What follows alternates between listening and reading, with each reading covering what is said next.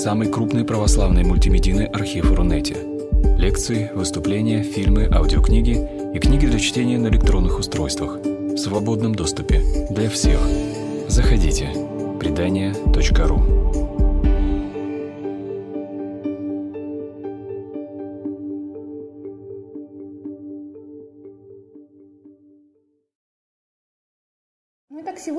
поговорим э, второй раз да, в этом цикле о новомучениках русского зарубежья. И вот здесь у нас икона работы э, Марии Струвы э, «Четверо парижских мучеников». Слева Илья Фундаминский, с которого, собственно, начался да, наш цикл, уже была по нему отдельная лекция.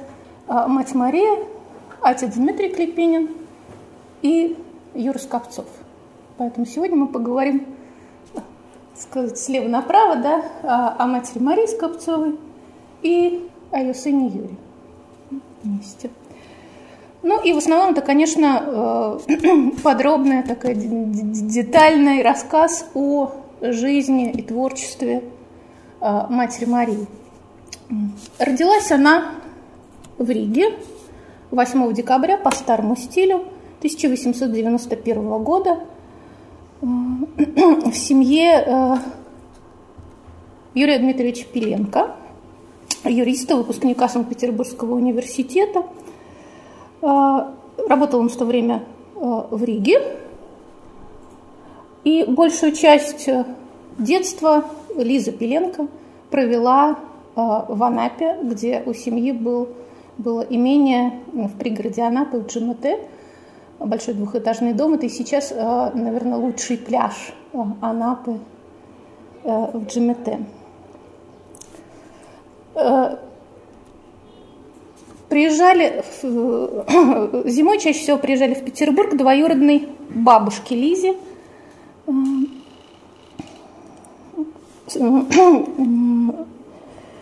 Елизавете Александровне Ефимовичу, рожденной Дмитриевой Мамоновой, бывшей фрейлине великой княгини Елене Павловны, э, у которой завязалась одна из самых детских, э, странных детских дружб будущей матери Марии, дружба маленькой Лизы с оберпрокурором Синода Константином Петровичем Победоносцевым. Она писала об этом уже в эмиграции в 25 году в воспоминаниях «Друг моего детства». Э, Константин Петрович очень любил детей – и, конечно, был покорен такой детской непосредственностью и живостью э, Лизы. Так завязалась их детская дружба, переписка. Э, и самое интересное, что в 25 году, когда Елизавета Юрьевна пишет свои воспоминания, она успела к тому времени уже как бы идейно два раза, наверное, разойтись с бывшим оберпрокурором Э, Синода. А, то есть э, после вот этой э, детской дружбы она порывается с Константином Петровичем, считая, что вот он занимает такую охранительную позицию, она уходит в революцию, в народовольчество. И потом, когда она возвращается к, на новом витке к христианству, то это ее, наверное, отдаляет еще больше от вот этого охранительного христианства Победоносцева, ее такое огненное, да, горящее, э, живое христианство. И при этом она пишет потрясающе э, проникновенные воспоминания о вот этом старике, любившем детей, внимательном, настоящем друге. Э, и это тоже, конечно, многое говорит нам, о матери Марии, о ее постоянном таком любующемся внимании – к любому человеку, встреченному, вот по-настоящему встреченному на ее пути.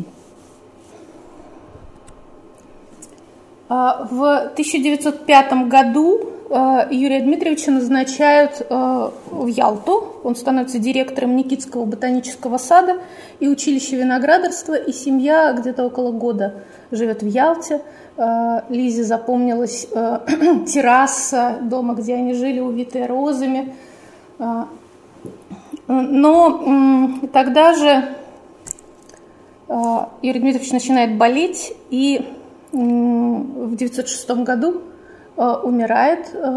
Было ему всего 49 лет, и это такой один из первых трагических витков в жизни Лизы Пеленко. резких поворотов, у нее ощущение, что несправедливая, вот эта несправедливая смерть, они были очень близки с отцом, мир рушится, да, если вот эта смерть, которая никому не нужна, произошла, значит, в мире нет смысла, нет Бога, происходит такой резкий обрыв. Семья переезжает в Петербург. А, Лиза поступает в одну из лучших петербургских гимназий, Таганцевскую гимназию.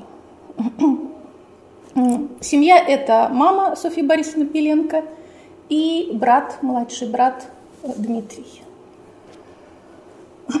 Вот здесь мы видим э, таганцевский кружок, э, да, э, близкие подруги. Э, Лиза Пеленко, она вторая слева – а, а, подруги вспоминали о ней, что она была э, талантливая на все руки, бурливая, как вино.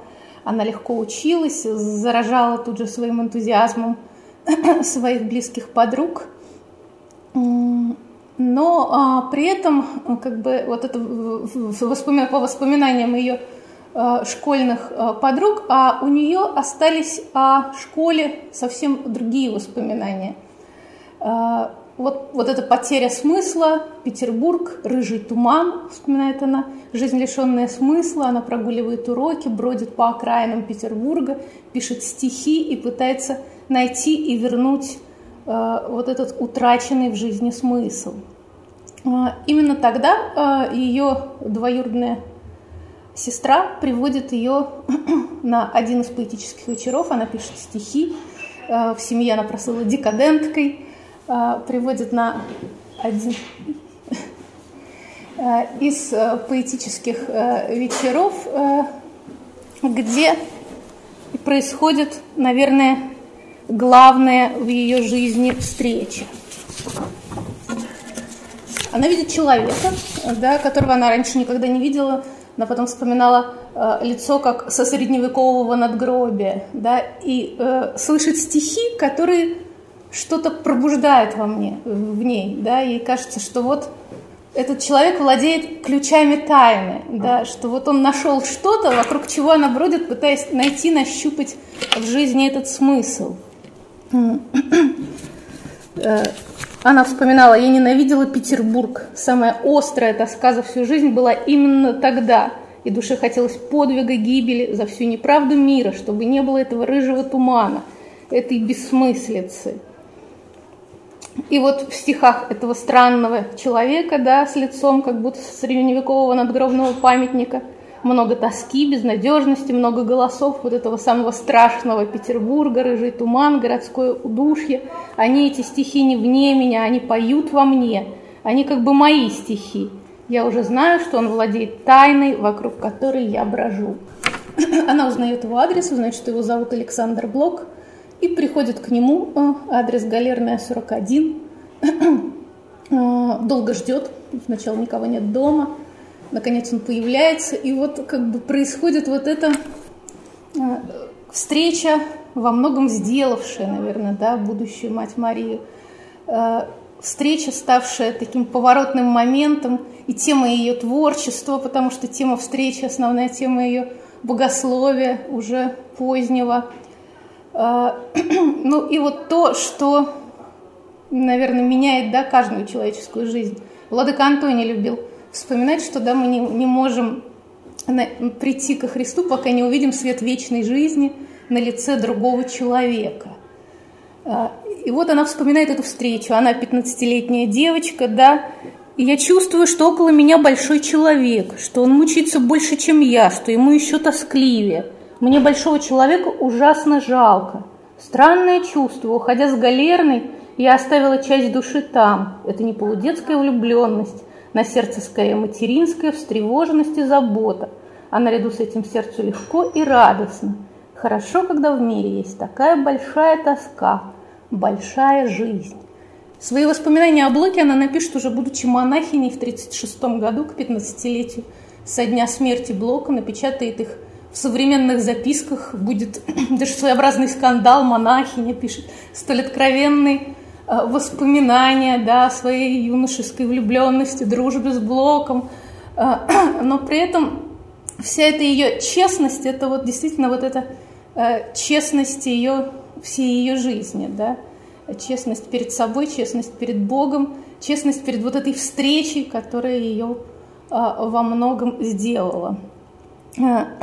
Тогда ее поразила вот эта внимательность большого человека, да, ее, его тоска, Э, и вот это чувство, материнское чувство, рождающееся в ней, когда взгляд вдруг переводится с себя, со своих мучений, со своего рыжего тумана на другого. Вот это, собственно, перемена взгляда и была каким-то поворотным моментом. Через несколько дней она получает э, письмо в синем конверте, а в нем стихи, которые мы все наверное, запомним наизусть, когда вы стоите на моем пути, такая живая, такая красивая, но такая измученная, говорите все о печальном, думаете о смерти, никого не любите и презираете свою красоту. Что же, разве я, обижу, разве я обижу вас? И в конце все же я смею думать, что вам только 15 лет, и потому я хотел бы, чтобы вы влюбились в простого человека, который любит землю и небо больше, чем рифмованные и нерифмованные речи о земле и небе. И в конце приписка. Если не поздно, то бегите от нас, умирающих. А она вспоминала потом, я от неизвестно от чего негодую, рву письмо и синий конверт рву, что да, вы умираете, а я буду, буду бороться со смертью, со злом, и за вас буду бороться, потому что у меня к вам жалость, потому что вы вошли в мое сердце и не выйдете из него никогда. В 1909 году Лиза заканчивает гимназию, причем не Таганцевскую уже гимназию, о которой у нас шла речь, а гимназию Стоюнина. Из Таганцевской ее отчислили за а, то, что она пожалев какую-то девочку, да, писал за нее, по сочинение и написал, старался писать на тройку, а, но перестаралась и написала слишком хорошо, это вызвало подозрение, а, и ее попросили уйти из гимназии. Заканчивала она уже гимназию Стоюниной, тоже хорошую петербургскую гимназию, продолжает дружить со своим таганцевским кружком. Итак, в 1909 году она заканчивает гимназию, поступает на бестужевские курсы – и неожиданно для всех выходит замуж. Э, слева муж Дмитрий Владимирович Кузьмин-Караваев, юрист, историк, участник религиозно-философского общества, сын профессора Петербургского университета, дружившего с Блоком, ой, с, э, дружившего с Владимиром Соловьевым, а сам он э, не поэт, но обитатель литературного Петербурга. Он синдик цеха поэтов, он в родстве с Гумилевым, он вводит ее в литературный Петербург. Они бывают на башне Вячеслава Иванова, да, слева мы видим Вячеслав Иванов. А, имение мужа а, Борискова рядом соседствует с имением Гумилева-Слепнева. Там они встречаются с Ахматовой. И начинается вот такая э, петербургская литературная жизнь, о которой э, мать Мария потом вспоминала «Петербург меня победил». Э, интересно, что ее воспоминания об этом времени называются «Последние римляне». Она э, сравнивает утонченную вот эту петербургскую культуру, в которой она чувствует себя, в общем, как рыба в воде, да, это э, ее место, место приложения ее сил сравнивает с утонченной культурой последних римлян, которых, которую вот-вот снесут уже грядущие варвары. И опять-таки интересно, что единственный человек, который представляется живым в этом мертвом утонченном Петербурге, это Блок. И живой он потому, что э, как бы готов к гибели, э, готов сделать шаг навстречу вот этой грядущей катастрофе России, которую он уже предчувствует, предчувствует и вот этим пожаром сгорает.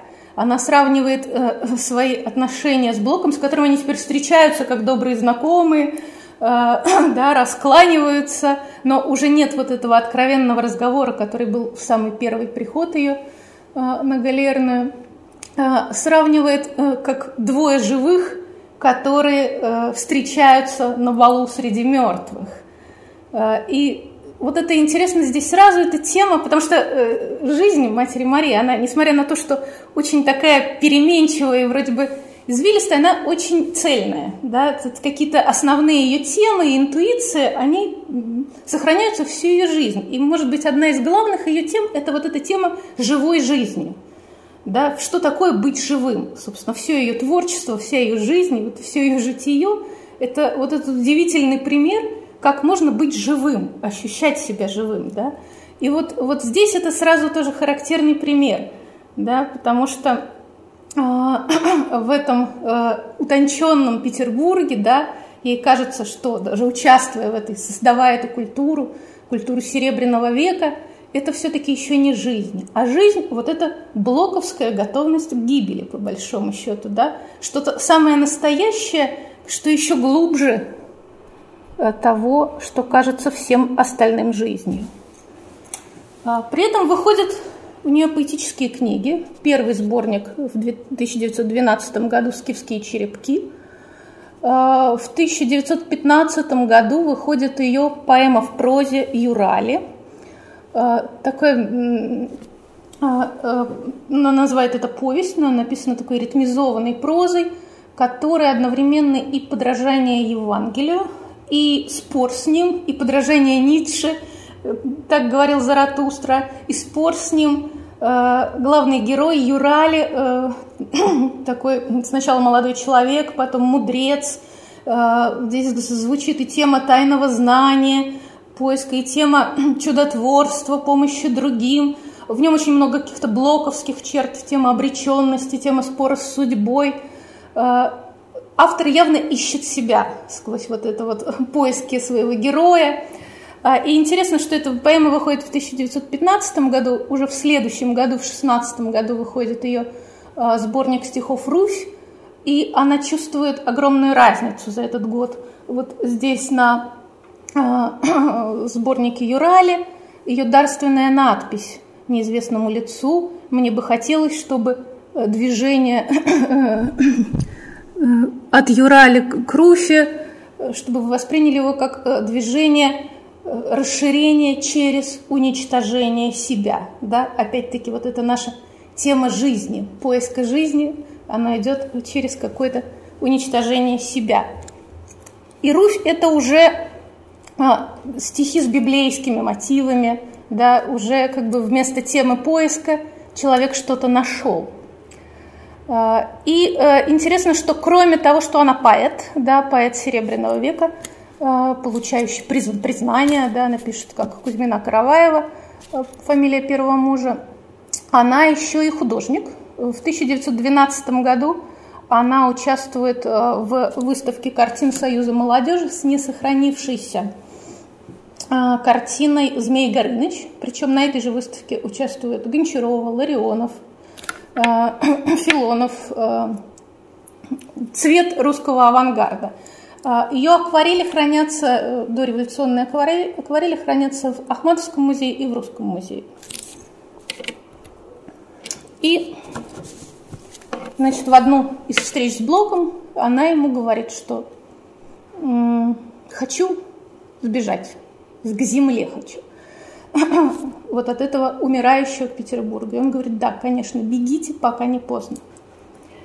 И она уезжает, э, бросив литературный Петербург в, 19, в конце 13 года, э, в свое имение в Анапу. Э, с мужем к тому времени развод оформили поздно, пока они просто разъезжаются. И в октябре 1913 года вот в этом анапском одиночестве у нее рождается дочь, которую она называет Гаяна, земная. И вот здесь начинается такой новый виток вот этих поисков себя и поисков Бога, э, которые э, и уже становятся видны в 16 году в поэтическом сборнике «Русь». Начинается война 14 года, э, и она пишет о том, что вот, вот это все какое-то единое движение, движение страны, движение ее собственной жизни – Россия ищет только Христа, да, и как бы вот это ее уединенное углубленное какое-то действие в глуши, в анапском имении, оно тоже нужно для России, для вот этого общего хода истории. В 17 году она вступает в партию эсеров и становится в революционные годы городским головой города Анапы. Это такой тоже э, интересный э, период ее жизни. Но тут надо сказать, наверное, о второй линии, которая тоже шла с самого начала, с самого детства, параллельно с вот этой линией э, культурных поисков, э, поэтического делания. Да, это народническая линия. Э, интересно, что еще в период жизни в Ялте, например, да, отец ее прослыл таким народовольцем и почти революционером. То есть он поддерживал, например, э, молодежь в своем училище виноградарства, да, э, который участвовал в революционном движении. Э, и Лиза вспоминала тогда, что ее от этого вот участия, да, захлестая революционных настроений, удерживала тогда только дружба с Победоносцевым. И казалось, что уйти в революцию, да, хотя это настолько привлекательно, риск, да, отдать себя народу, положить жизнь за правое дело, ее удерживало только то, что э, ее друг Константин Петрович против. Ну, не может же все быть за, да, а дружба, а предать дружбу невозможно. Поэтому э, она долго колеблется и вспоминает, что вот этот вот э, момент, когда а, отец как-то отплывал на корабле куда-то, и тут э, пристав закричал ему, уже э, отправляющемуся вслед кораблю, что сейчас будет у вас обыск, и он уже ничего не может сделать, отец, да, корабль уже отплыл. Э, и тогда она бросается к телефону, да, принимает сторону революции внутри себя, успевает предупредить э, студентов, э, те успевают сжечь все, что нужно. И вот тогда происходит такой разрыв э, с победоносцевским охранительством. При этом она тоже вспоминает Петербург, вот эти все споры на башне Иванова, что вот они спорят о революции, да, но при этом вот они доспорят до утренней яичницы, и никто никогда не почувствует, что умирать за революцию, чувствовать настоящую веревку на шее, это совсем другое, чем вот эти разговоры все эти утонченные разговоры последних римлян, они что о культуре, что о революции, это все равно что-то далекое от жизни. И вот приходит настоящая революция, да. Она вступает в партию эсеров. Э, один э, из поступков, например, ее революционного времени, это то, что одно, одно из своих имений она отдает э, казакам станицы Гастагаевской под школу. На, ее выбирают в городской комитет, она становится заместителем городского головы и фактически непроизвольно, да, потому что городской голова уходит в отставку, э, в 18 году занимает пост городского головы города Анапы, и это при том, что уже да, в период двоевластия работает Совет э, народных комиссаров во главе с коммунистом Протаповым, и вот э, именно вот это противостояние совету она и вспоминает как главную особенность этого времени, период двоевластия. Она пишет, что э, себя ощущала в это время э, буфером, да, который нужен был людям, чтобы попытаться вот в этой уже, уже начавшейся да, системе противостояния с советами уже начинавших, уже при начинавшихся расстрелах, да, морских ваннах и так далее, она пытается сохранять людей, сохранять культурные ценности Анапы, пытается спасти все, что можно спасти. Э, и тоже интересно в этих своих воспоминаниях, написанных тоже уже в эмиграции, при первых большевиках она начинается. Опять-таки, как и портрет Победоносцева был, да, Э, такой э, любовно данный. Так дан, например, э, портрет вот этого комиссара коммуниста Протапова, который тоже вот как бы нарисован очень любовно. Он, с одной стороны, идеологический противник и совершенно вот на другом фронте находится ее интересов, и при этом он написан очень ласково, то есть она в каждом встречном действительно ей человеке пытается увидеть что-то хорошее. Он по-настоящему верит в революцию, да, в то, что это принесет какую-то пользу России. Он джентльмен, да, он уважает ее храбрость. Она пишет, что вот если у нее там противостояние с советами, она ему говорит, я добьюсь, что вы меня арестуете.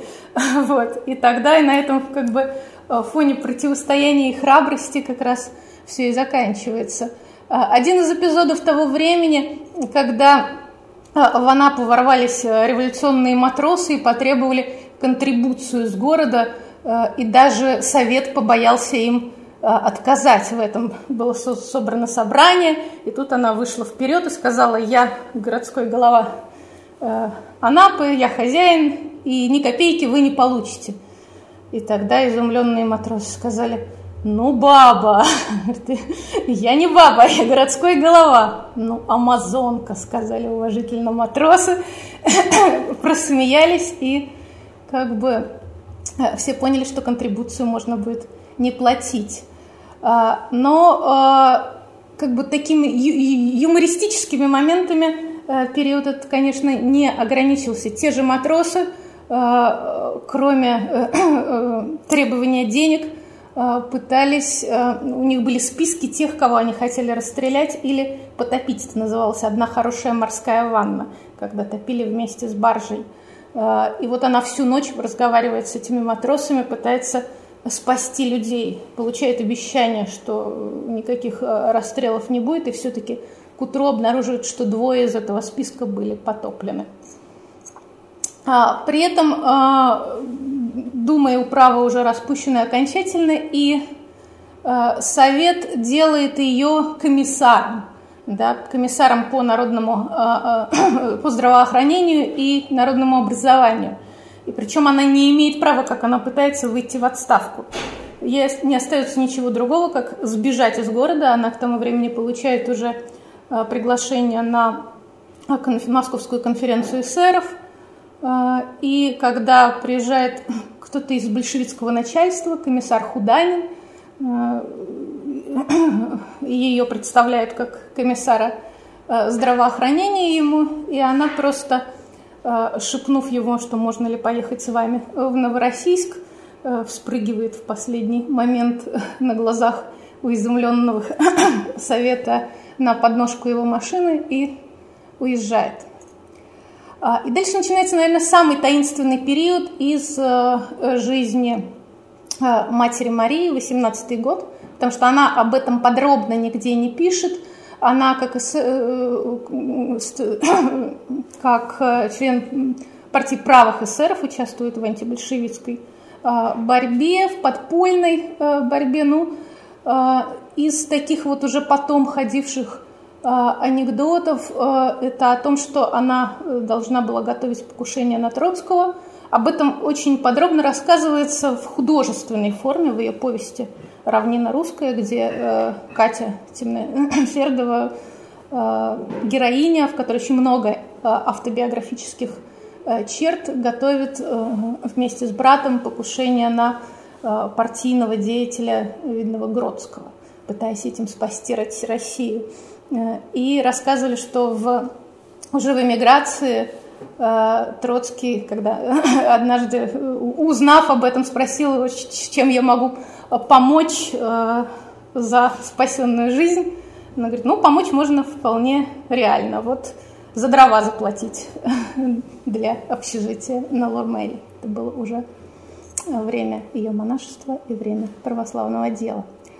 А, после вот этих вот э, подпольных э, скитаний и э, антибольшевистской работы она возвращается в Анапу, которая к тому времени занята Деникинской армией, и оказывается арестована Деникинской контрразведкой.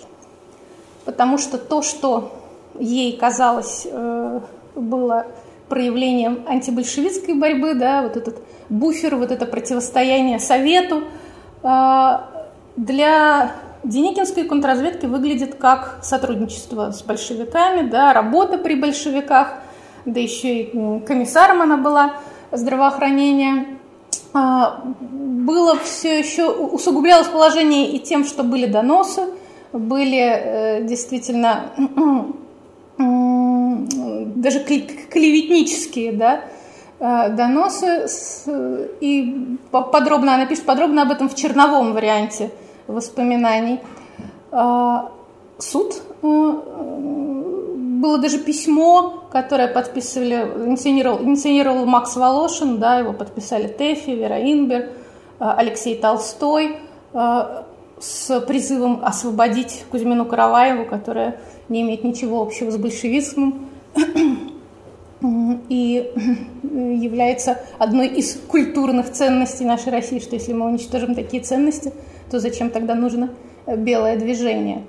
А, на вот этом процессе, который громко освещался в газетах да, судебном, а, и действительно тогда прошумел чем-то, а, она встречается со своим будущим мужем, по, тоже по одной из э, легенд, э, именно благодаря его вмешательству и удалось добиться отмены приговора, потому что приговор грозил э, от трех дней ареста до расстрела.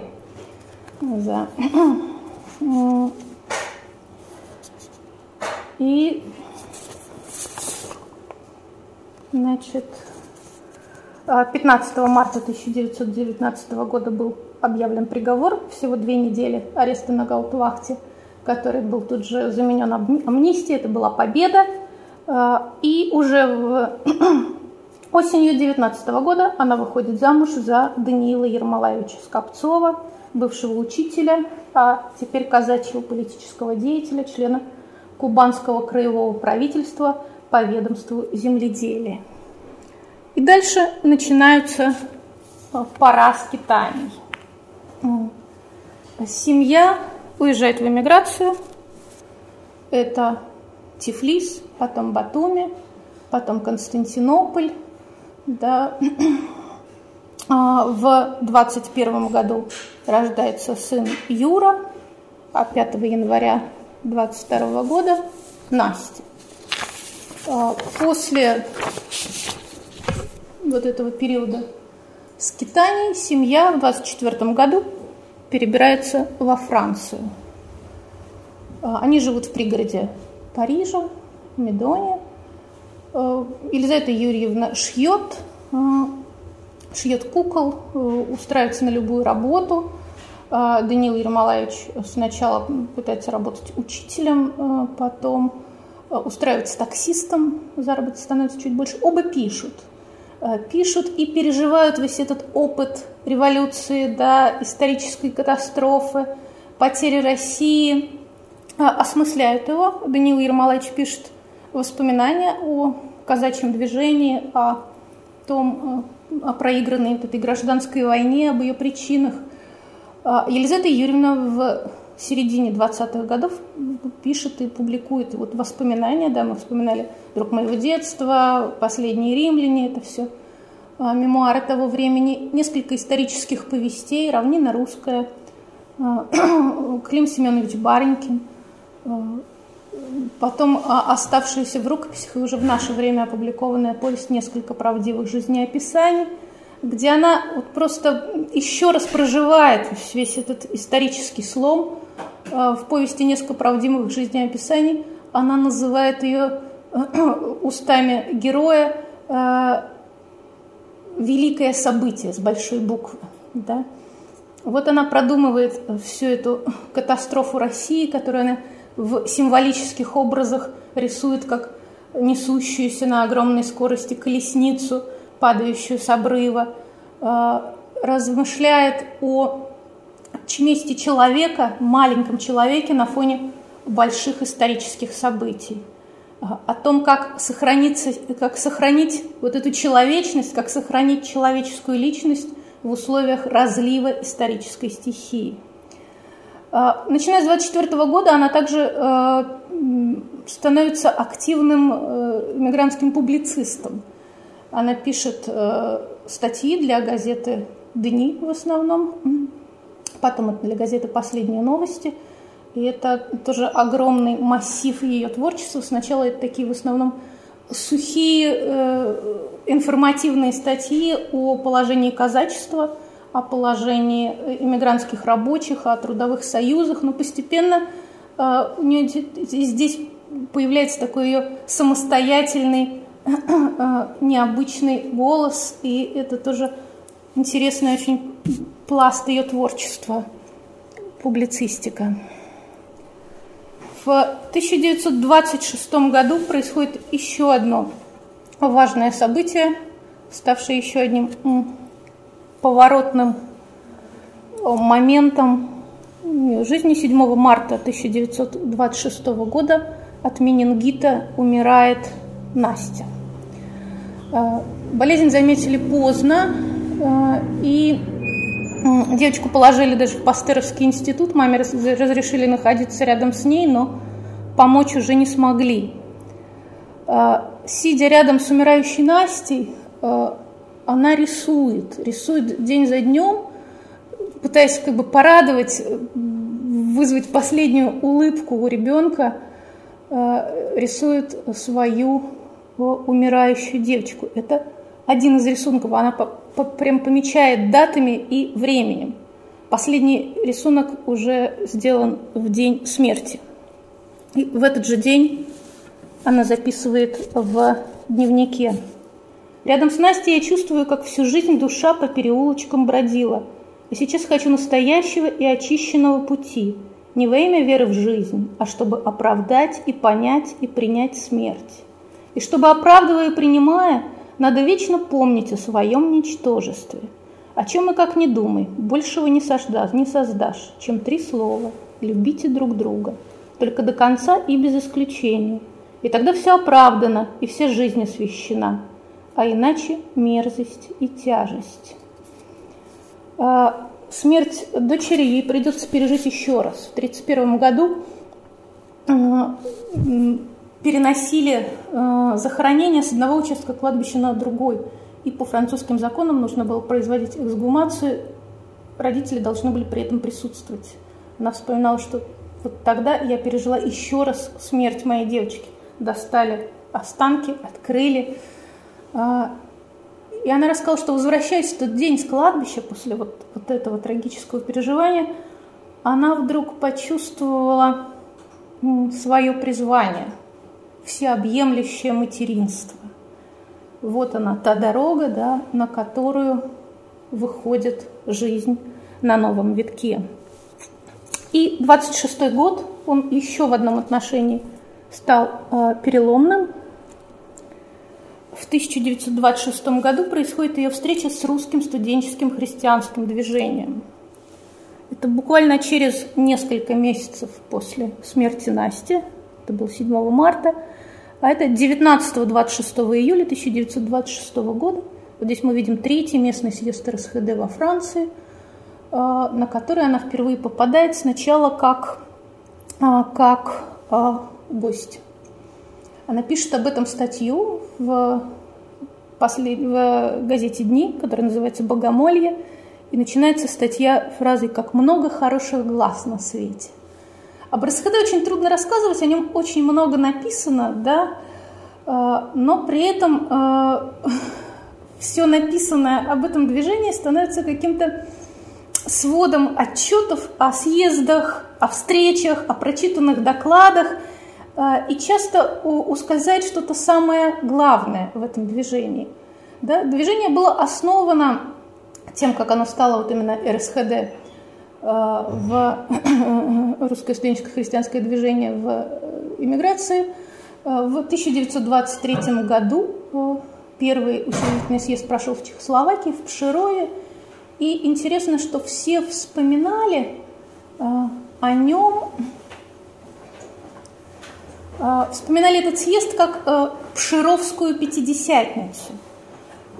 То есть создавалось это движение Э, сначала как интерконфессиональная, как э, встреча с Пимкопресс, да, с, э, и вдруг на вот этом съезде родился какой-то неповторимый литургический характер этого движения. Все вспоминали, очень много воспоминаний осталось об этом съезде, как отец Сергий Булгаков каждый день служил там литургии, как все готовились, говели и причащались все вместе за самой последней литургией. И вот это ощущение совместного причастия, вот этой литургичности, да, э, совместной церковной жизни ощущалось очень многими действительно как вот такая пшеровская пятидесятница, как веяние духа, как какое-то неповторимое огненное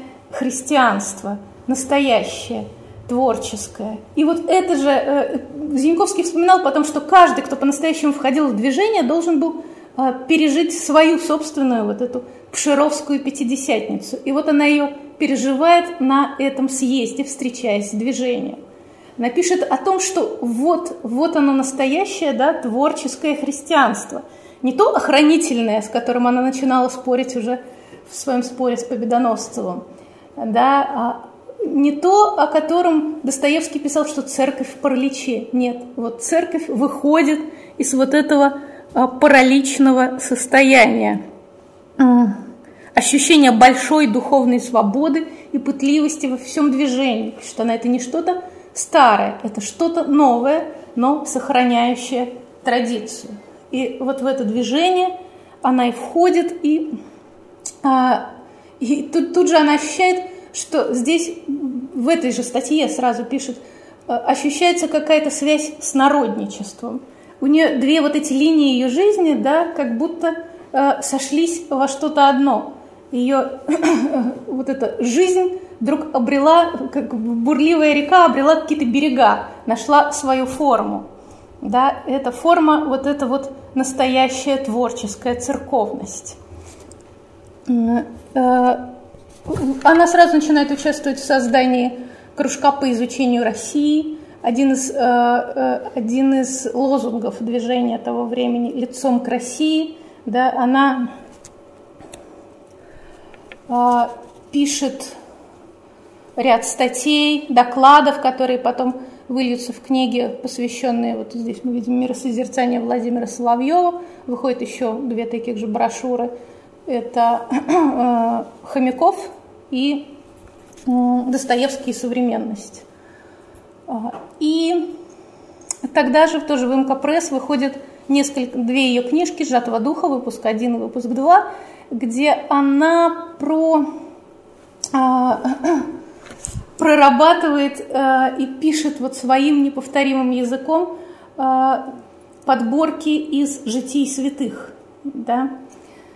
И тоже вызвало это, эти ее сборнички «Жатого духа», «Жития святых» вызвали очень бурную полемику, да, потому что она выбирает, как всегда в своей жизни, каких-то очень неправильных святых, да, не, святых, которые э,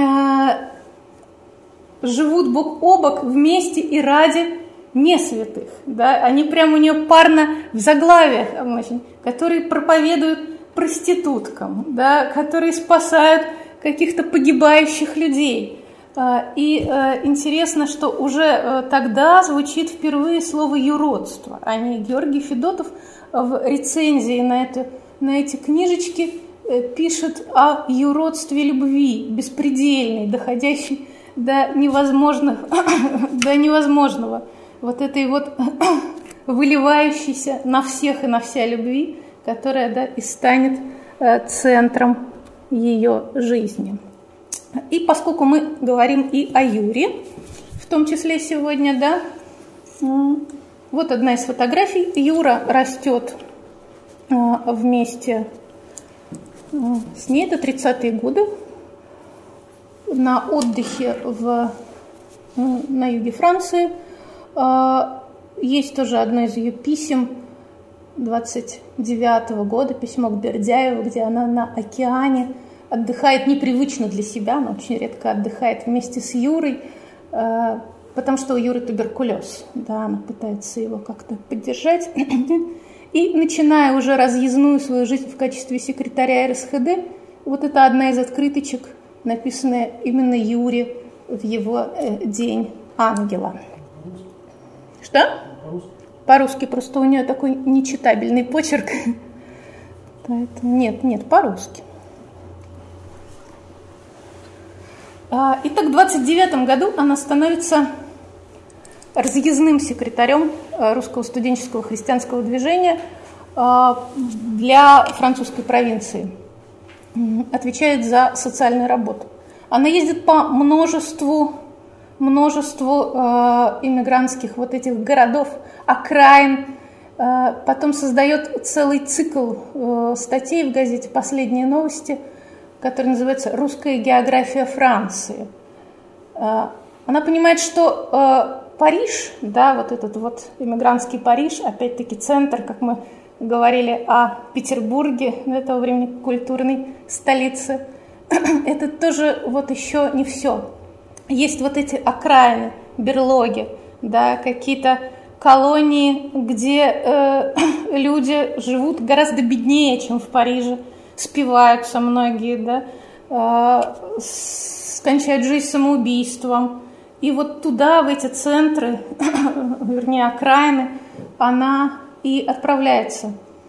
Вспоминает о том, как, приехав однажды читать какой-то доклад вот где-то там на Пиренейских шахтах, ей сказали, когда она собралась прочесть доклад, что докладов-то нам тут хватает, а вы бы вот нам пол помыли. Она с радостью сказала, с радостью помою. И тут же начинаются какие-то совсем другие отношения, да, когда а, люди видят, что ты готов им помочь. Она выслушивает человеческие исповеди, она пытается помогать, э, поддержать, хранить. И тут вот это ее призвание, да, всеобъемлющего материнства и находит пищу. Одно из ее стихотворений того времени – Подвел ко мне, сказал, усынови вот этих каждого в его заботе. Пусть будут жить они в твоей крови, кость от костей твоих и плоть от плоти. Дарующий, смотри, я понесла их нежную потерянность и гордость, их язвинки и ранки без числа, упрямую ребяческую твердость. О, Господи, не дай еще блуждать им по путям, где смерть одна многообразна. Ты дал мне право говорю как мать, и на себя приемлю их соблазн. А в 1932 году а, она принимает монашеский постриг э, в храме Сергиевского подворья и становится монахиней в миру. Мачульский вспоминает буквально сразу э, Константин Мачульский, сотрудник потом по православному делу, друг. Э, вот мать Мария подстриглась и с тех пор вся сияет. Вот эта улыбающаяся фотография, да, сделанная сразу, почти сразу после пострига. Вот человек еще раз, эта бурная река, да, нашла свои берега. Жизнь как будто вот обретает все более четкую форму. А, она становится монахиней в миру, потому что, э, пишет она, невозможно э, уйти в монашество. Она буквально сразу после пострига ездит по э, монастырям, в том числе в Прибалтике, да, в Пюхтицкий монастырь, в Троицкий монастырь, в Риге, пишет целый тоже ряд очерков, публикующихся в газете «Последние новости», пытаясь найти вот эту вот суть монашества, и понимает, что монашество это может быть таким же искусом, как и э, удобная э, семейная жизнь. Да, можно уединиться в этот монастырь э, и пытаться спасти себя, а за стенами монастыря продолжают спиваться, кончать самоубийством, да, голодать, умирать вот эти нищие русские иммигранты она уже не может не сделать ничего для них. Э, в 30 году, еще до пострига, она пишет программную свою статью в газете «Дни», которая называется «По обе стороны». Все время вставал вопрос да, о возвращении в России. Лозунг РСХД был «Лицом к России». И вот она пишет о том, что вот эта страдающая Россия, которую расстреливают, ссылают на Соловки, э, которая осталась там, и вот эта вот иммигрантская Россия, которая спивается, которая кончает жизнь самоубийством, которая не может найти выхода, это одно и то же. Да? Мы вспоминали о народничестве. А, один тоже из лозунгов РСХД становится новое народничество. Нужно идти вот в этот страдающий иммигрантский народ. И это будет тем же самым, что и возвращение в Россию. Потому что вот эта страдающая Россия, она одна. А, и вот в этот иммигрантский народ а, она и идет, э, став монахиней.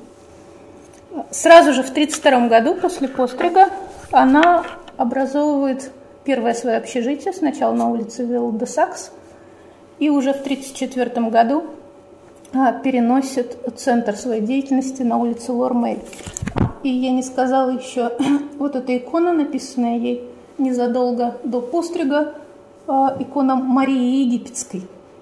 А, митрополит Евлогий постригает, нарекает ее Марии, да, она становится монахиней Марии именно в честь Марии Египетской. Итак, в 1934 году она снимает дом на улице Лурмель, который становится центром ее деятельности. А, главная потребность а, вот этих нищих и бездомных иммигрантов того времени была в жилье – а, дело было в французском законодательстве. Чтобы устроиться на работу, нужно было иметь уже, как вариант прописки по-нашему, да, какое-то жилье. А чтобы снимать жилье, нужно было иметь работу. Получался замкнутый круг. А, именно поэтому она понимает, что самое главное – это дешевое жилье и снимает особняк на улице Лармель, не имея денег, как всегда. Пишет, что, ну, надо ходить по воде, по бережку. Оно, конечно, удобнее, но можно до цели не дойти. И особняк, в нем дешевая столовая, поскольку нужно э, кормить людей. Она сама часто э, встает в 5 утра, идет на рынок Ле-Аль, парижский рынок, где ее уже знают, где отдают скоропортящиеся продукты за бесценок, возвращается домой. Э, Кухарка очень быстро не выдерживает такой жизни, увольняется, и она чаще всего готовит сама на себя. Отец Сергей Булгаков называл это шаталовой пустынью, да, вот эту странную общину на улице Лурмель, которую, которая была, э, стала гостеприимным домом, распахнутым для всех. Вот это ее идея э, дома открытого э, и готового принять всех и каждого. А, вот ее она воплощает в жизнь и в своем творчестве, да, в котором она пишет статьи о вот этом самом монашестве, монашестве в миру, э, потому что стена монастыря не отделила да, вот этих избранных от оставшегося там мира.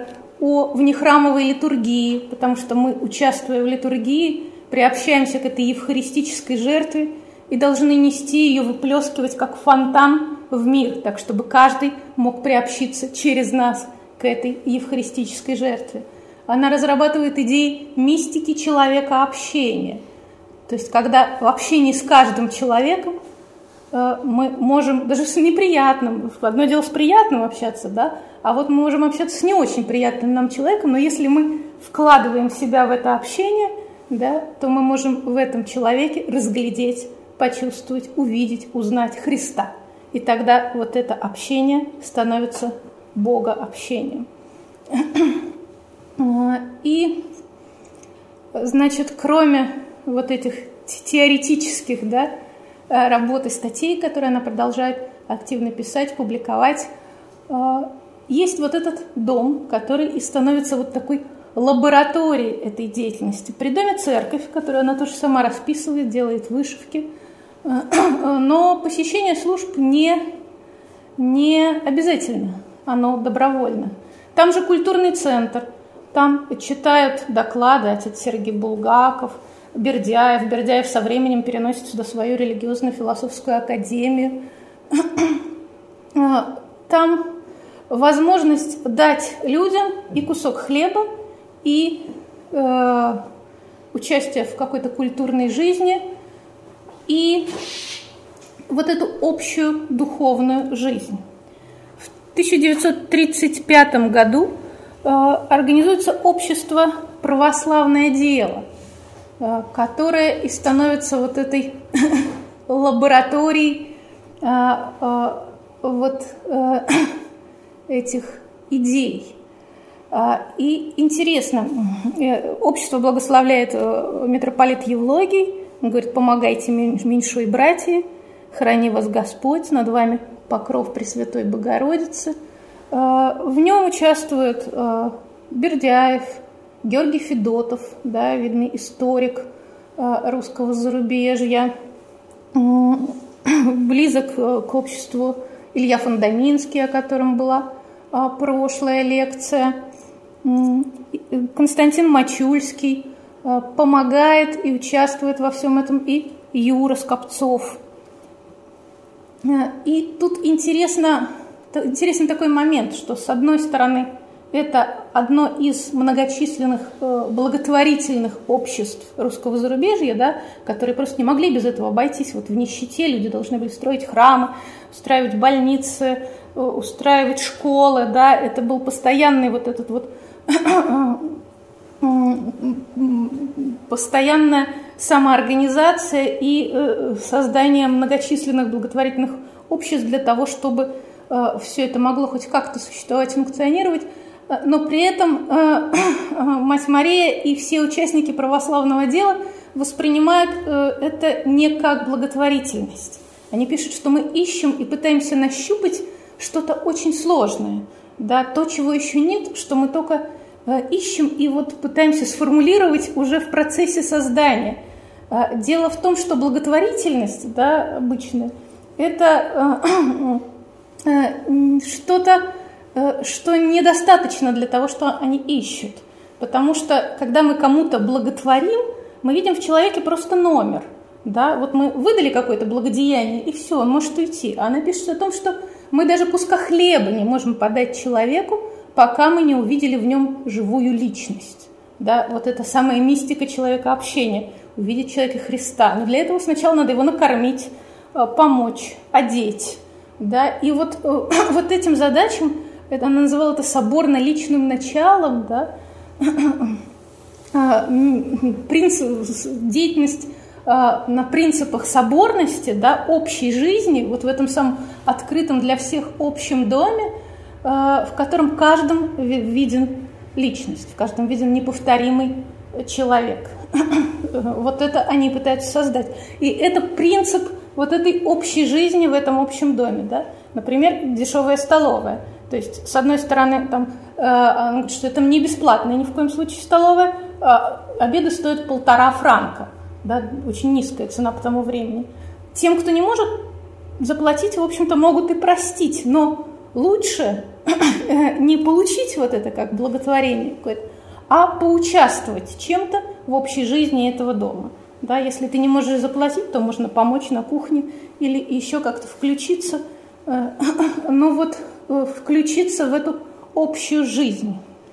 Общая и живая жизнь. Это может быть что-то из одна из таких главных интуиций Матери Марии, которую она пронесла тоже через всю жизнь вплоть до лагеря.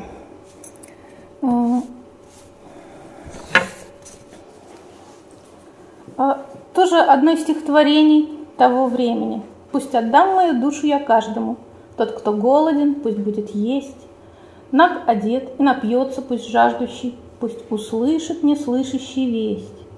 И забыла я, есть ли среди множества то, что всем именуется я, только крылья, любовь и убожество, и биение все бытия. И еще один а, трагический момент этого времени. А, летом 1935 года уезжает в СССР ее старшая дочь Гаяна. А, Гаяна жила с матерью, помогала иногда на кухне, на Лурмеле, а, искала какой-то свой путь в жизни, дружила с французскими левыми.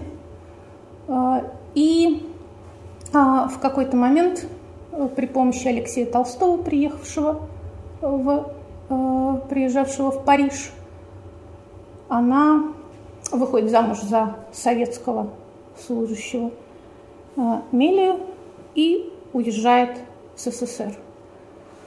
Мать Мария была настолько свободным человеком, уважающим свободу другого, да, что она, конечно, не могла не отпустить дочь. Через год о, пришла весть о смерти Гаяны. А, Ее муж написал о том, что она умерла от тифа. А, были другие предположения, что это происки НКВД. И одно из ну, наверное, самых весомых предположений, что это был подпольный аборт.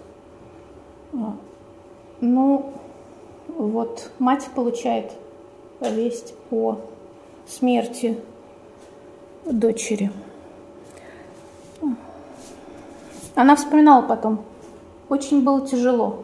Черная ночь, предельное духовное одиночество. Бессонными ночами я ее видела и с ней говорила – все было темно вокруг, и только где-то вдали маленькая светлая точка. Теперь я знаю, что такое смерть.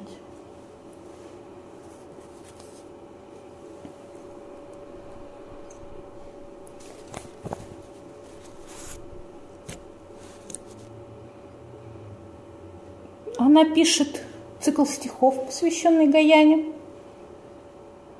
Ну и продолжается вот уже с этим знанием очередным о смерти, жизнь Лармельского дома, жизнь православного дела.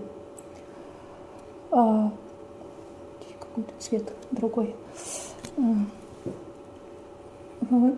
очень сложно, а, говоря о жизни и творчестве Матери Марии, обнять все, все как бы ответвление этого творчества, да, потому что это вот и богословские статьи, идеи, о которых мы говорили, э, и философские очерки, э, и она пишет иконы и вышивает.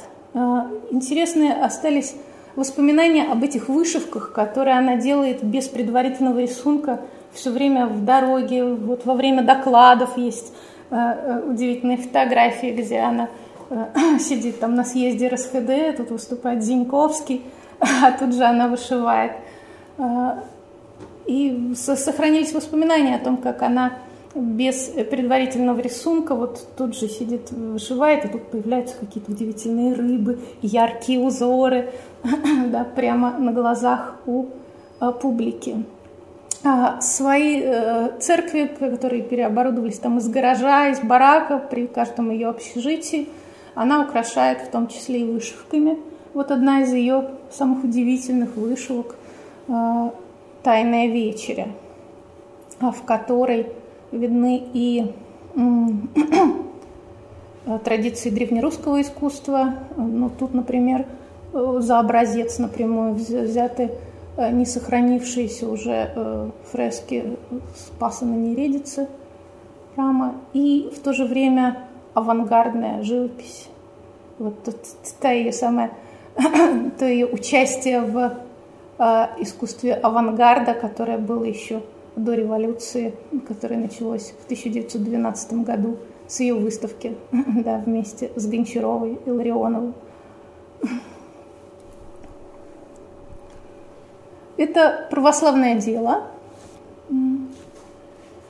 Мать Мария, отец Дмитрий Клепинин. Справа Константин Мачульский, сзади Георгий Федотов, э, слева мама матери Мария Софья Борисовна Пеленко и между матерью Марии и Софьей Борисовной выглядывает Юра.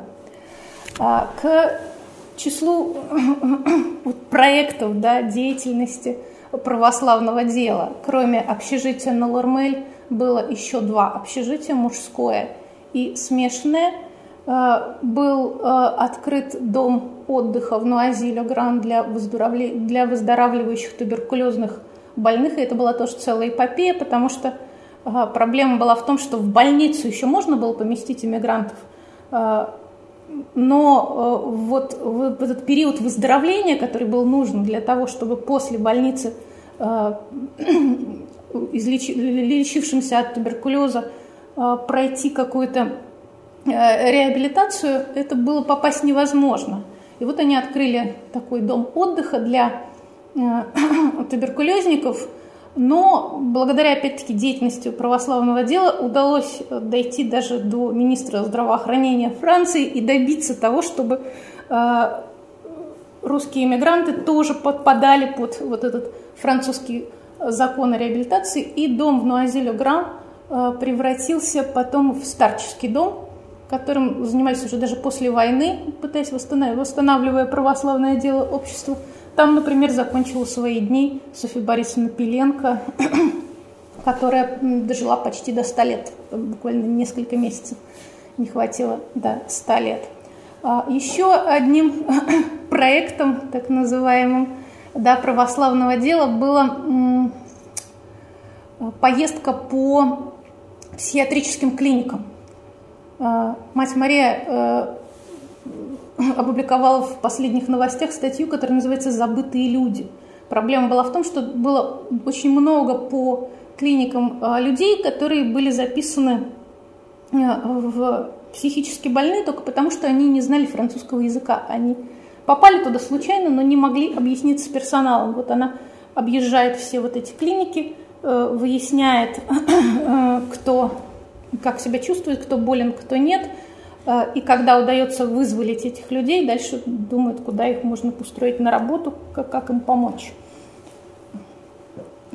И вот эта вот помощь самым нуждающимся, самым обездоленным, начинает ее привлекать все больше и больше. Да? Вот э, Татьяна Манухина вспоминает о ней, что вот с этой меньшой братьей, как будто она и чувствует себя по-настоящему дома. Вот те, кому нужнее всего. А Юра, участвующий в православном деле, вот он слева от митрополита Евлогия.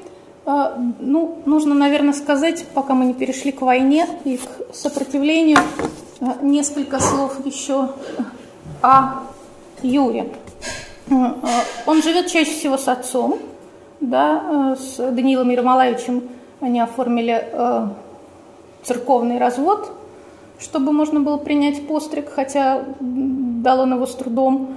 Но он участвует в жизни и православного дела, приезжает, иногда навещает, конечно, постоянно общается с Юрой, помогает ему. Юра учится в Сорбоне, мечтает стать священником, э, прислуживает в церкви, э, и уже в 43 году, незадолго до ареста, митрополит Евлогий посвящает его выподьякону. Все о нем вспоминают как очень ласковым, очень открытым и общительным, добрым юноше. Интересное свидетельство о нем сохранилось у Э, Сергея Пристли. Это англичанин, с которым он познакомился в одну из, в поездку в Англию, и с которым они потом переписывались, один из его друзей. Его письмо свидетельство приводит отец э, Сергей Гаки. Э, Сергей пишет о силе молитвы Юры, что вот у них была молитва по договоренности в определенное время, и он настолько ощущал вот эту вот силу Юриной молитвы, что не смог потом об этом не рассказать. И еще один интересный а, пример из письма этого же Сергея.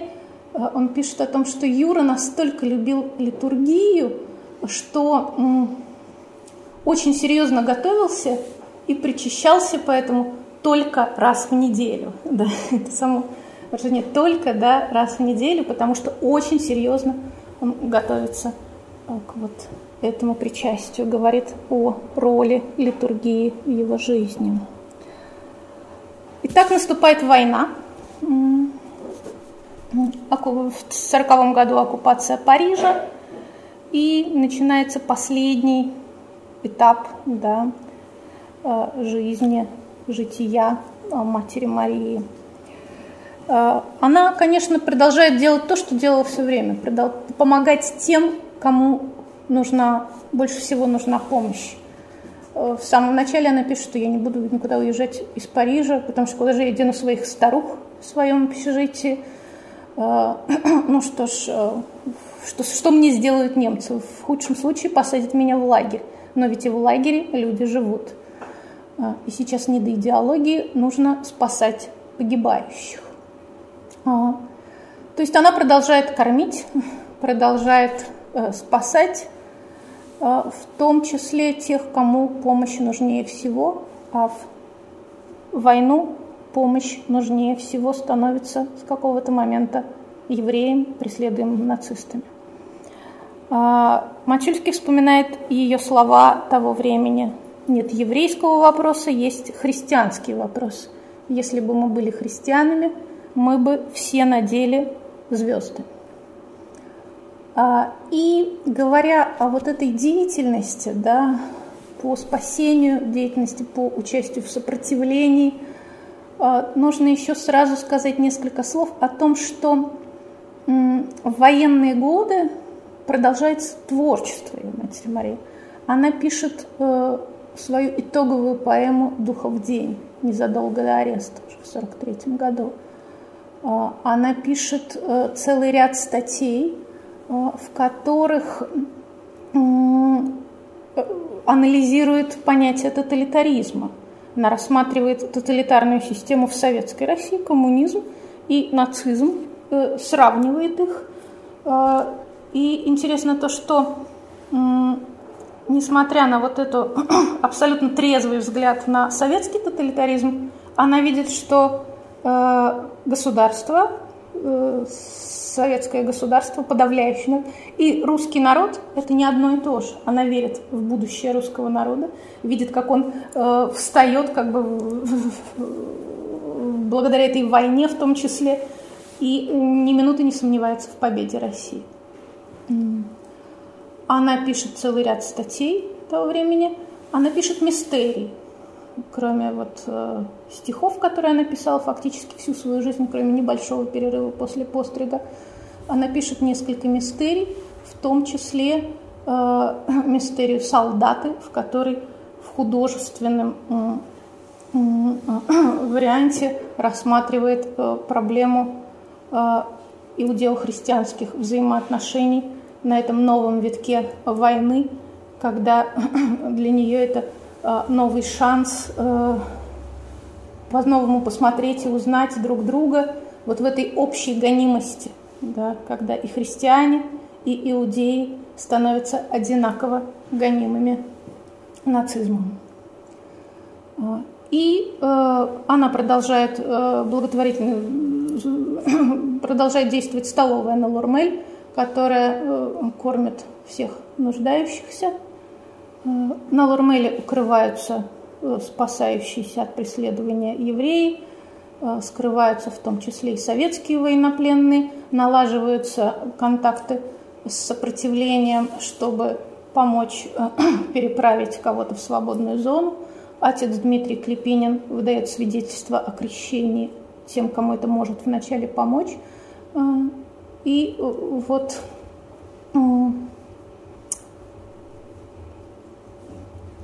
так э, Лурмель участвует в движении сопротивления.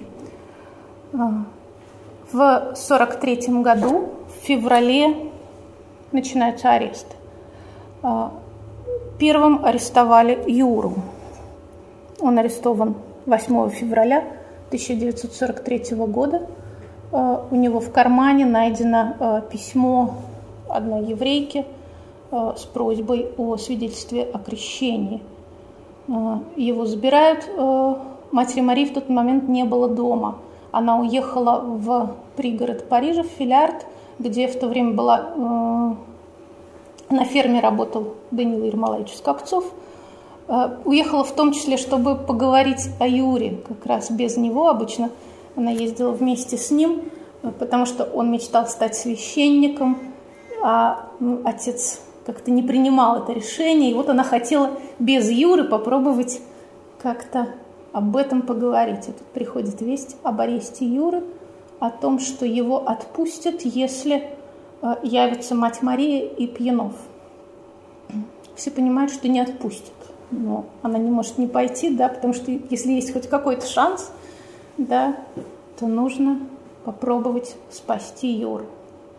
Она является сама в гестапо, арестован уже отец Дмитрий Клепенин.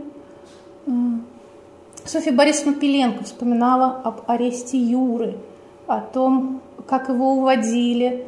Он был общий любимец, как она его обняла и благословила на прощание, и о том, что это была их последняя встреча. А, когда арестовывали мать Марию, а, гестаповец, пришедший ее арестовывать, сказал ее матери, как вы плохо воспитали свою дочь, она жидам помогает. А, и Софья Борисовна спокойно сказала, что она помогает всем, кому нужна помощь. Вот если бы вам нужна была, она бы и вам помогла. Тот возмутился, а мать Мария улыбнулась, сказала, пожалуй, помогла бы. Дальше начинается уже их крестный путь. Сначала это форт Романвиль, тюрьма в Париже, где они могут видеться, и отец Дмитрий Клепинин, и Юра, и мать Мария. Потом э, мужчин перевозят в лагерь Кампьень, пересыл, пересыльный лагерь. Мать Мария попадает туда фактически на один день, это 26 апреля 43 года, ее туда отправляют, э, и 27 апреля, буквально на следующий день, э, этапом, э, женским этапом в вагонах ее отправляют в концлагерь Равенсбрюк в Германии. И в этот единственный день, ночь, они успели увидеться с Юрой. Он подлез под колючей проволокой в женскую зону, и э, Инна Вебстер, одна из соузниц Матери Марии, которая оставила в том числе воспоминания о ее лагерных годах, э, рассказывала об этой удивительной встрече, э, о том, как мать и сын стояли на рассвете, как вокруг них было какое-то как золотистое облако, э, какой-то удивительной тишины, как когда Юра ушел, по лицу матери Марии катились слезы. А, сразу скажем несколько слов о Юре.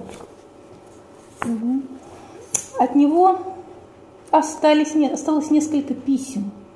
Несколько писем, которые он посылал из лагеря Кампьень, а, либо там можно было ограниченное количество срок, э, ограниченное количество писем посылать, но была налажена переписка подпольная через э, э, людей, приходивших, приезжавших в лагерь, и сохранилось вот несколько писем того времени. И самое главное письмо, которое э, нашли бабушка и отец его уже после отправки Юры в Германию, когда вернули его вещи. Привезли чемодан, и там на дне они нашли его прощальное письмо, которое стало завещанием Юры. Я абсолютно спокоен даже немного горд разделить мамину участь. Обещаю вам с достоинством все перенести. Абсолютно честно говоря, я ничего больше не боюсь. Главное мое беспокойство – это вы.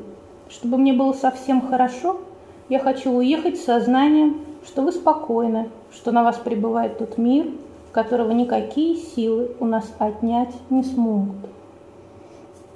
Юру вместе с отцом Дмитрием отправили в Бухенвальд – и оттуда, еще худшую часть Бухенвальда, э, лагерь Дора, где были подземные заводы и где, в общем, фактически почти не было шансов выжить. О последних Юриных днях даже почти ничего не известно. Э, есть какие-то сведения, что у него обострился туберкулез. Э, Юрий Казачкин, один из э, тоже членов православного дела, тоже прошедший через Бухенвальд и выживший, вспоминал о э, том, что у Юры была какая-то страшная рана на ноге, с которой его и увозили в неизвестном направлении. И еще доходили сведения о том, что вот с этим уже обострившимся туберкулезом Юра защищал уже в Бухенвальде остальных, говоря, что я все равно умру, и мне ничего сделать не смогут. Более подробно известно о лагерной жизни Матери Марии. В 1943 году она отправляется в Равенсбрюк, и дата смерти 31 марта 1945 года. Сохранились, чудом фактически сохранились ее лагерные вышивки. Она продолжает вышивать и в лагере. А, вот эта а, вышивка, посвященная высадке союзников в Нормандии, ее описала, вынесла из лагеря, рассказала о ее создании союзница Розан Ласкру.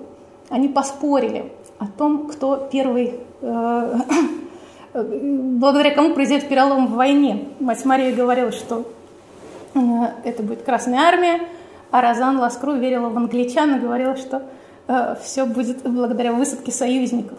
И вот после высадки союзников в Нормандии мать Мария сказала, что она проспорила, и поэтому она сделает вышивку. Э, вся эта вышивка создавалась с огромным риском для жизни не только самих участников пари этого, да, но фактически всех. То есть сначала нужно было э, найти вот этот неучтенный лагерный платок, э, не вернуть его, как нужно было э, вернуть. Э, потом его окрасили в зеленый цвет э, э, в пункте окрашивания. Э, нитки создавались из э, обмоток проводов. Э, иголку вынесла из партняжной мастерской тоже одна из соузниц, опять-таки с риском для жизни. О том, что такое вот этот риск, да, участие в этом общем фактически творчестве, вспоминает тоже даже Розан Ласкру, она пишет о том, что кроме вот этой вышивки, мать Мария сделала удивительный рисунок углем на обрывке лагерной рубашки – а, это был рисунок углем а, голова Христа в терновом венце. И они ее прятали, эту, этот обрывок рубашки а, с рисунком, но в, одно, в один из шмонов ее нашли, эту лоскут. И за вот то, что вот это происходило, да, за само создание рисунка, за то, что его спрятали – а, весь барак должен был несколько воскресений стоять на плацу без еды. Наказание. Рисунок, конечно, не сохранился, но вот эта удивительная вышивка, созданная по образцу так называемого вышивки XI века королевы Матильды, ковра из Бае, Э, кстати, альбом с этими э, с вышивками принес матери Марина Лормель когда-то Юра. Э, вот по этому образцу и была тоже создана без предварительного рисунка. А вот эта вышивка союзницы тоже вспоминает, как она вышивала. Это было во время перекличек, утренних и вечерних, долгих.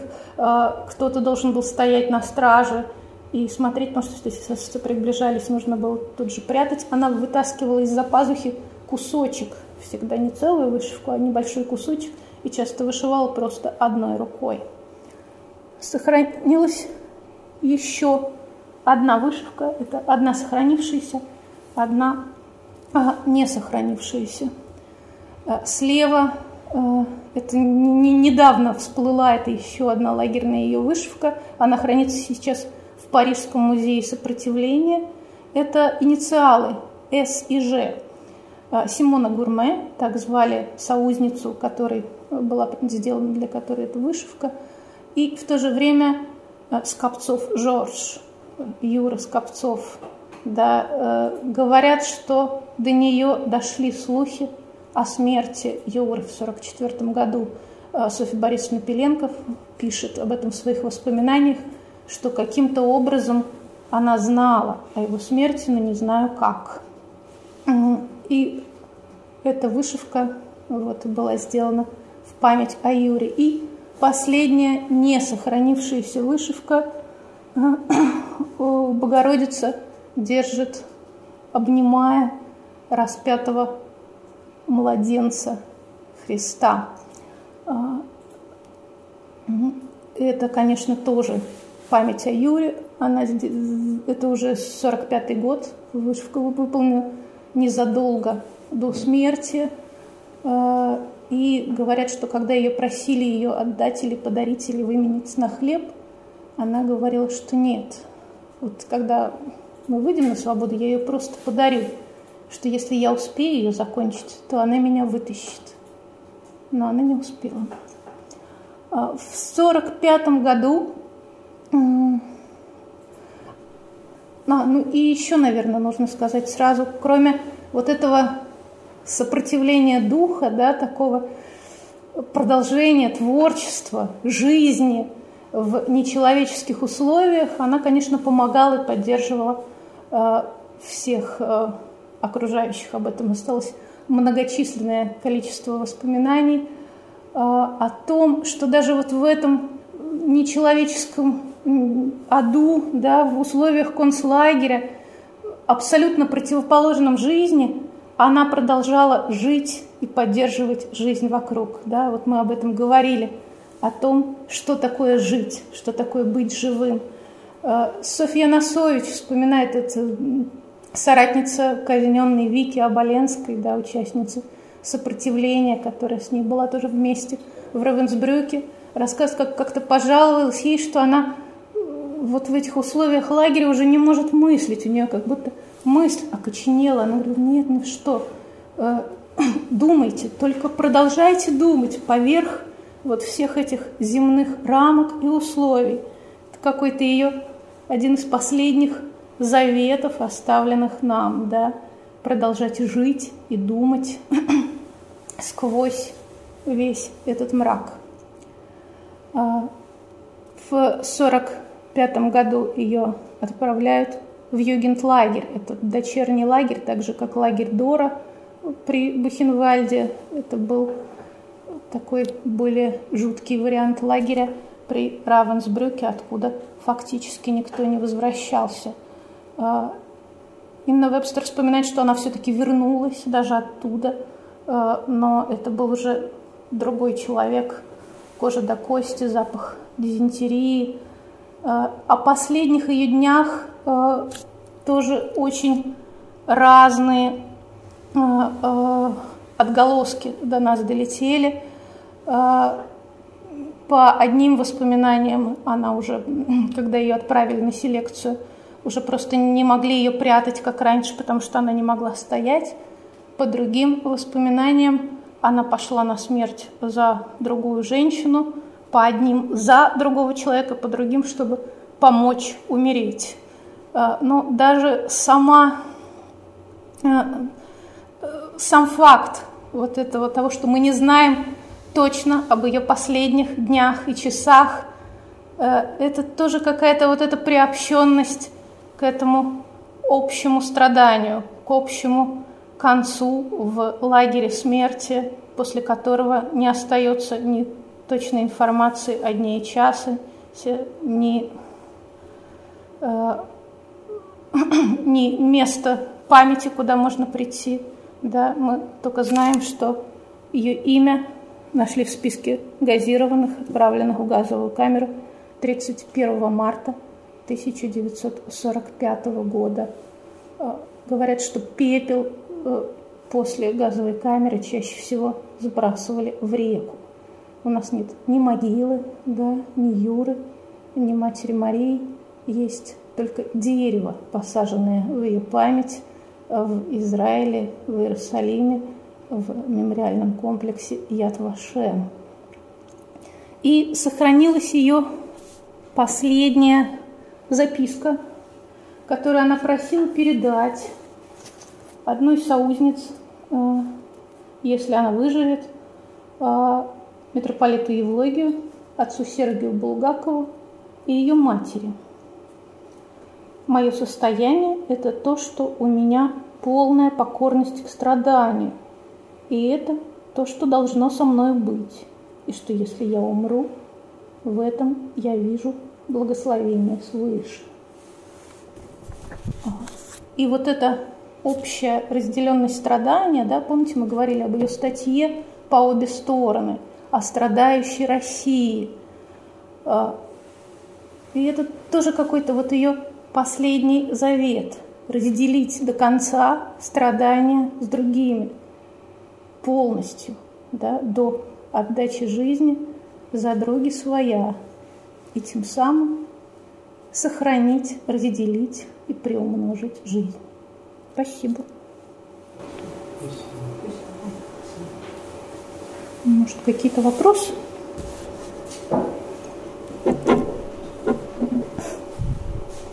Я хотел спросить. Угу. Я так понял, что уже во времена оккупации, вы говорили, что она активно писала публицистику, угу. активно публиковалась. Это была какая-то э, периодическое издание сопротивления? Хороший вопрос. А, ну, во-первых, а, из того, что публиковалось, например, до нас дошло так называемое ее письмо солдатам. Их, говорят, был целый ряд, до нас дошло одно на бланке православного дела, да, оно так называется «Письма солдатам», письмо первое, а, где она, э, это сороковый год, э, еще призыв, когда шел начало войны, да, еще до оккупации, 39 видимо,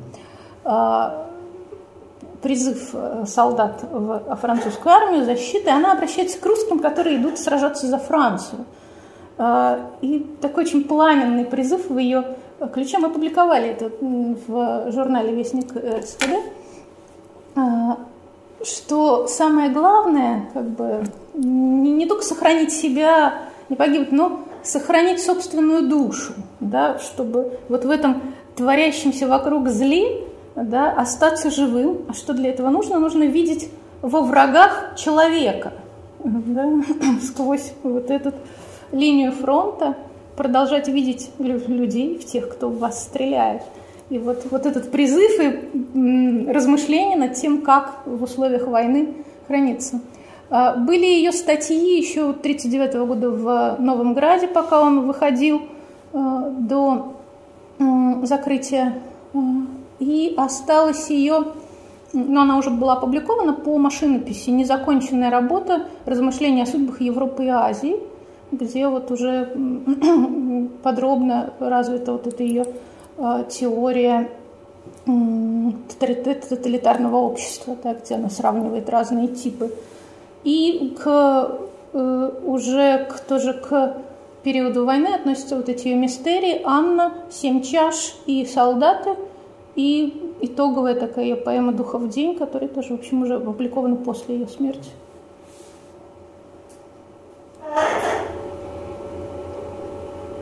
Есть еще вопросы? Нет?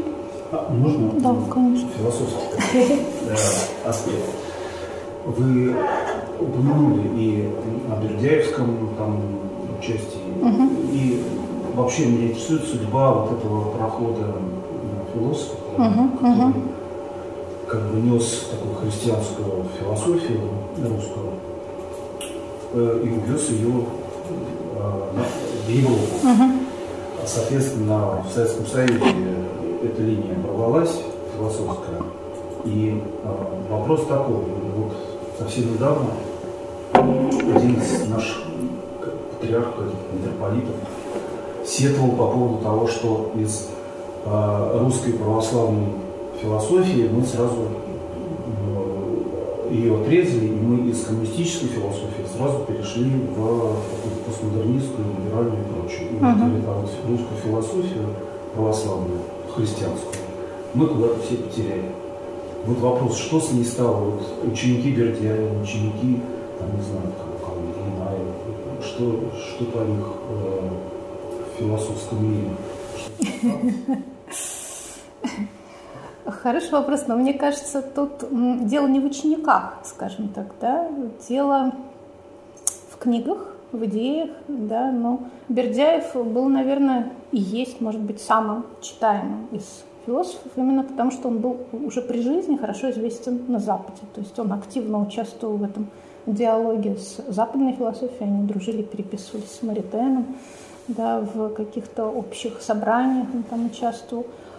А другие как-то несли а, по-другому. А, но мать Мария тут мне не совсем э, показательный пример, да, потому что, ну, с одной стороны, очень близко дружил с Пердяевым, был член православного дела, на Лурмеле собиралась потом эта религиозно-философская академия, и даже ее работы 20-х годов, в общем-то, есть целый ряд работ, относящихся именно к истории Софии. Философ она издает эти брошюрки по Соловьеву, Достоевскому и Хомякову, так, даже, например, пишет интересную работу «Мыслители», где у нее происходит такой э, диалог, она, воображаемый диалог с э, реальными а, отрывками из э, произведений, где она сталкивает Хомякова, Достоевского, Соловьева, Герцена, как если бы они спорили сейчас и обсуждали вот, вот этот революционный срыв в России и возможности ее будущего. И там, в общем, такой тоже такая удивительная мозаика. И плюс э, у нее интересна ее вера в силу мысли, скажем так. То есть вот этот кружок по изучению России, который она начинает организовывать э, в русском студенческом христианском движении, как секретарь, э, Федотов становится его председателем, Бердяев ведет там семинар «Христианство и марксизм», один из самых долговечных, дольше всего просуществовавших Э, семинаров. Э, у нее, интересно, она пишет, у нее есть, например, работа э, «Наша эпоха». И она пишет о том, что чтобы понять вот, эту вот, вот этот исторический срыв России, возможности его будущего, нужно обратиться к ее философской мысли, что именно сила мысли такова, что философы прошлого, русские философы, это вот были своеобразный порт-пароль, она говорит, рупор, через который говорила история. И что потом вот эти философские идеи и были по-разному скомпонованы и превращены в те самые идеологии, из которых родилась революция. И что дальше, чтобы существовать вот в этом пореволюционном мире, нам надо разобрать, что было до, что поменялось, и вот этим вниманием к мысли и к философии мы можем что-то сделать для России. Собственно, это и была задача этого кружка, из-за чего они изучали вот эти прошлый, 19 век мыслителей, э, и в то же время и какие-то идеологические движения э, уже 20 века, спорили между собой, обсуждали. Именно вот тоже такая лаборатория мысли для подготовки будущего. Мне кажется, это шло и в России, и там, и продолжается, наверное, и сейчас. Лекция проведена и записана по заказу православного мультимедийного портала «Предание.ру». Лекции, выступления, фильмы, аудиокниги и книги для чтения на электронных устройствах в свободном доступе для всех. Заходите. Предание.ру